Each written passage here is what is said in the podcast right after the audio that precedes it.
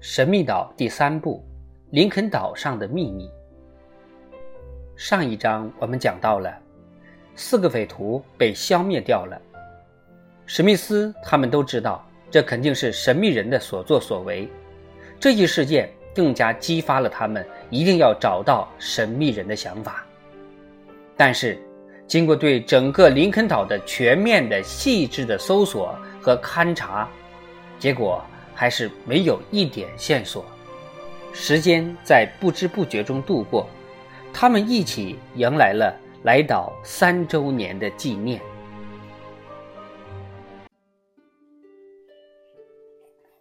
第十四章，三年了，三年来，他们心中一直念念不忘自己的祖国，常常在一起交谈着思乡之情。他们相信内战业已结束，北方的正义事业肯定获得了最后的胜利。他们多想回到祖国去呀！等回到祖国之后，把林肯岛与故乡联系起来，二者之间建立起交通联系。他们就在这块他们亲手开垦的土地上居住，反正这儿也已属于祖国的领土，又有交通相连。此梦能圆，那就太美了。此梦要想实现，只有等着有一天突然有一艘船驶来，或者自己造一条结实的好船，行驶到最近的陆地去。除非我们的保护神向我们提供回国的交通工具。水手幻想着说：“确实，如果谁告诉水手和纳布有一条三百吨的大船在鲨鱼湾或气球港等待着他们，他们也绝对不会感到惊讶的。按他们目前考虑问题的方式，没有什么歧视是不会出现的。”史密斯在考虑造船的事儿，这是眼下应该做的头等大事儿。因为必须尽快的把埃尔通已来到林肯岛的消息送到塔波岛去。乘风破浪号损毁了，造一条新船起码得半年时间。冬天将临，远航也许得拖到明年春天了。我们有足够的时间在天气转暖之前做好准备。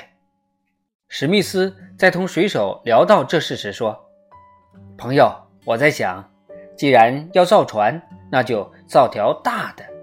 万一那条苏格兰游船不来，或者几个月前他来过，因为找不到艾尔通就返航了，我们可以乘坐我们自己造的大船前去波利尼西亚群岛或者新西兰什么的。”史密斯先生，水手说：“我觉得造大船并没什么，我们的木材、工具等都是现成的。问题难就难在时间上。造一条三百来吨的船得几个月呀？”史密斯问水手。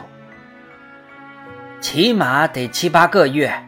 再说冬天一到，冰天雪地。”干木工活挺难的，说不定还得歇工几个星期。明年十一月份前能造好，就谢天谢地了。不过这样也好，到那时也正是出海远航的好时期，可以去塔波岛，也可以去更远的地方。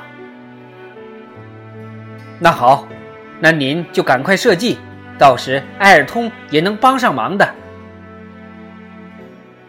史密斯又征得了其他同伴的同意，便着手画图纸、制作模型。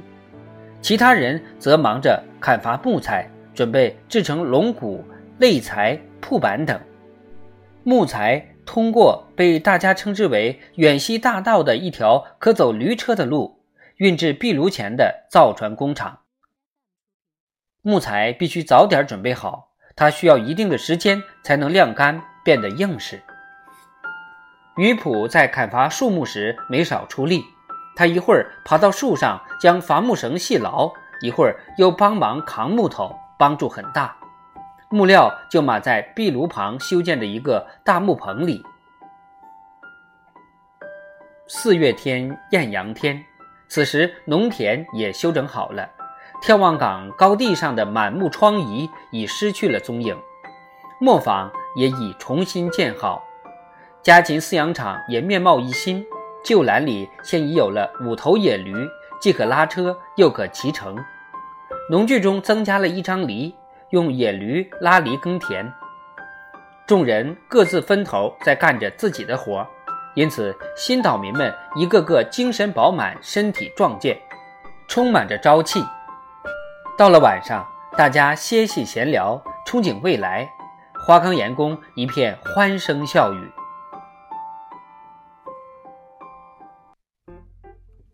埃尔通虽同众人一起生活着，但一直很忧愁。虽和同伴们共同在一起干活，却不苟言笑。他很卖力，体健力大，聪明灵巧，众人很喜欢他，并尊重他。对此，他心知肚明。与此同时，畜栏里的活计也没放松。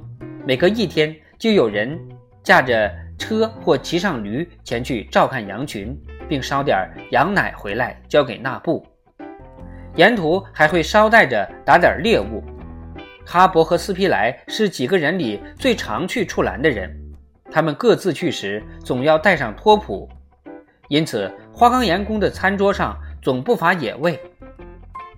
此外，养兔场和牡蛎养殖场的产品，捕捉到的海龟，慈悲河里大量的美味鲑鱼，眺望港高地的蔬菜，林中野果等，不一而足，多得几乎无处存放。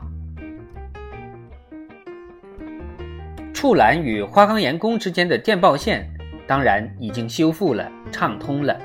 谁若是去了处栏，打算留下过夜，只需发个电报报告平安即可。一切都很好，但毕竟曾经出现过险情，所以大家并不敢放松警惕，掉以轻心。脑子里的那根弦总是绷得很紧，他们每天都要用望远镜不时地扫视一番海面情况，以防不测。一天晚上，史密斯提议在处栏加固防御工事。主张加高栅栏，并在其右翼修一座碉堡，必要时进入碉堡抗击敌人，万无一失。他只是提出一个计划，让大家有所准备。真正执行，等到明年春天了。五月十五号左右，船的龙骨已架在工地上了，首柱和尾柱也用榫头分别嵌在了龙骨的两端中。几乎与龙骨呈垂直状，龙骨长一百一十英尺，可支撑二十五英尺宽的主横梁。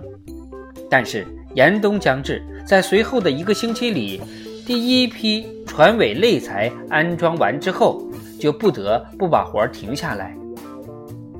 月底的那几天，天气糟糕透了，风很大，史密斯担心会把工地上的木棚吹塌，但很幸运。狂风更多的是向东南方吹去，因此花岗岩宫前面的海滩就被残海角给遮挡住了。彭克罗夫和埃尔通对建造大船的热情最高涨，一直在尽自己的最大努力干着活。他们无论刮风下雨、严寒刺骨，手中的锤子总是同样用力地在敲打着。不过，阴雨潮湿的天气过去了，随之而来便是严冬，木材的纤维变得奇硬无比，非常难以加工。六月十号前，造船工作完全停止了。史密斯等人知道，林肯岛冬季气温极低，甚至可以与新英格兰州的冬季相比。新英格兰州与赤道的距离和林肯岛与赤道的距离几乎相等。有一天，史密斯对他的同伴们解释说，在同样的纬度下，岛屿与大陆的沿海地区不像内陆地区那么寒冷。比如，伦巴第的冬天就比苏格兰的冬天要严酷得多。这大概是因为海洋在夏季里吸收了热量，到冬季又将热量释放出来的缘故。可是为什么林肯岛好像与此不同呢？哈勃问。这有点难以解释，但我想这是因为林肯岛位于南半球的关系，而南半球要比北半球来得冷。是的，比起北太平洋来，南半球的浮冰纬度要低些。哈勃赞同地说：“没错，我在捕鲸船上当水手时，甚至在合恩角附近还看不到冰山呢。”水手说。是不是可以这么认为？林肯岛因浮冰或冰山相对较近，所以冬季才会更冷。记者说：“有道理。林肯的严寒肯定是附近的冰山所致。实际上，夏季太阳离南半球近，冬季就必然离之较远。如果我们感到岛上冬季十分寒冷的话，那么。”到了夏季，这必然也是十分炎热的。可是我不明白，为什么我们的这个半球自然条件会如你所说的那么恶劣呢？水手困惑不解地问：“这不公平啊！”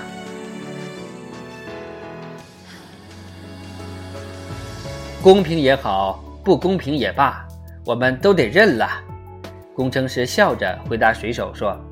根据理论力学的原理，地球围绕太阳公转的轨道并不是圆形的，而是椭圆形的。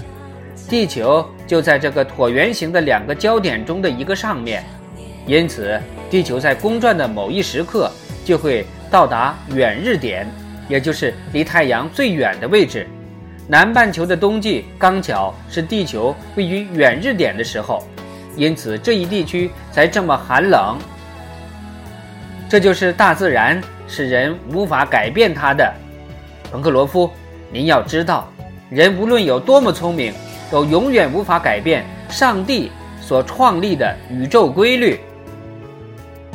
可是，水手仍不服气地说：“人类拥有丰富的知识，如果全都写下来，那可是一部鸿篇巨制啊！如果把人类……”尚不得其解的东西也写下来，那可比你所说的那部书要厚得多呀。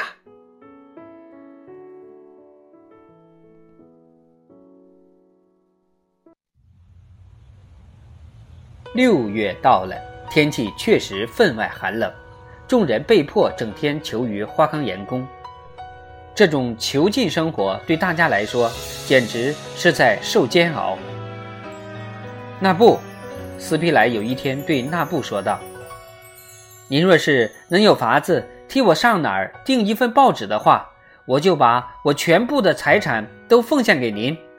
我现在最大的需求就是想获知头天世界各地所发生的事情。”哎，说实话，那不说：“我现在想的只是每天该干什么活。确实，该干的活很多。”无论是室内还是室外，六月、七月、八月，这个冬季的三个月就这么熬过去了。说实在的，这三个月的平均气温一直都没高过摄氏十一度，比头年还要低。可想而知，花岗岩宫的火炉一直得烧得很旺很旺，浓浓的黑烟把花岗岩宫石壁都熏出一条条的粗大黑道来。不过人畜倒是非常平安，当然鱼普因为喜热不喜冷，免不了多遭点罪。不过大家为他专门制作了一件厚实的棉睡袍，让这个聪明灵巧、不犀利、不多嘴多事的仆人熬过了严寒天气。说实在的，他要有四只手在干活，肯定比大家干得更多更好。当然。也应该享受点特殊照顾，水手开玩笑地说。自上次对山地周围进行了彻底勘探之后，已经过去七个月了。在这段日子里，始终没有发现神秘的保护神的踪迹，而且托普和鱼普也没有再因发现异常而表现出激动的情绪来。他俩没再围着水井转悠，也没再狂吠乱叫。冬季总算结束，但是在春回大地、万物复苏的头几天里，却发生了一件事，这是可能会造成严重后果。九月七号，史密斯正在观察富兰克林山山峰，突然发现空中有一缕青烟缭绕飘升，那可是从火山口喷出的一股蒸汽。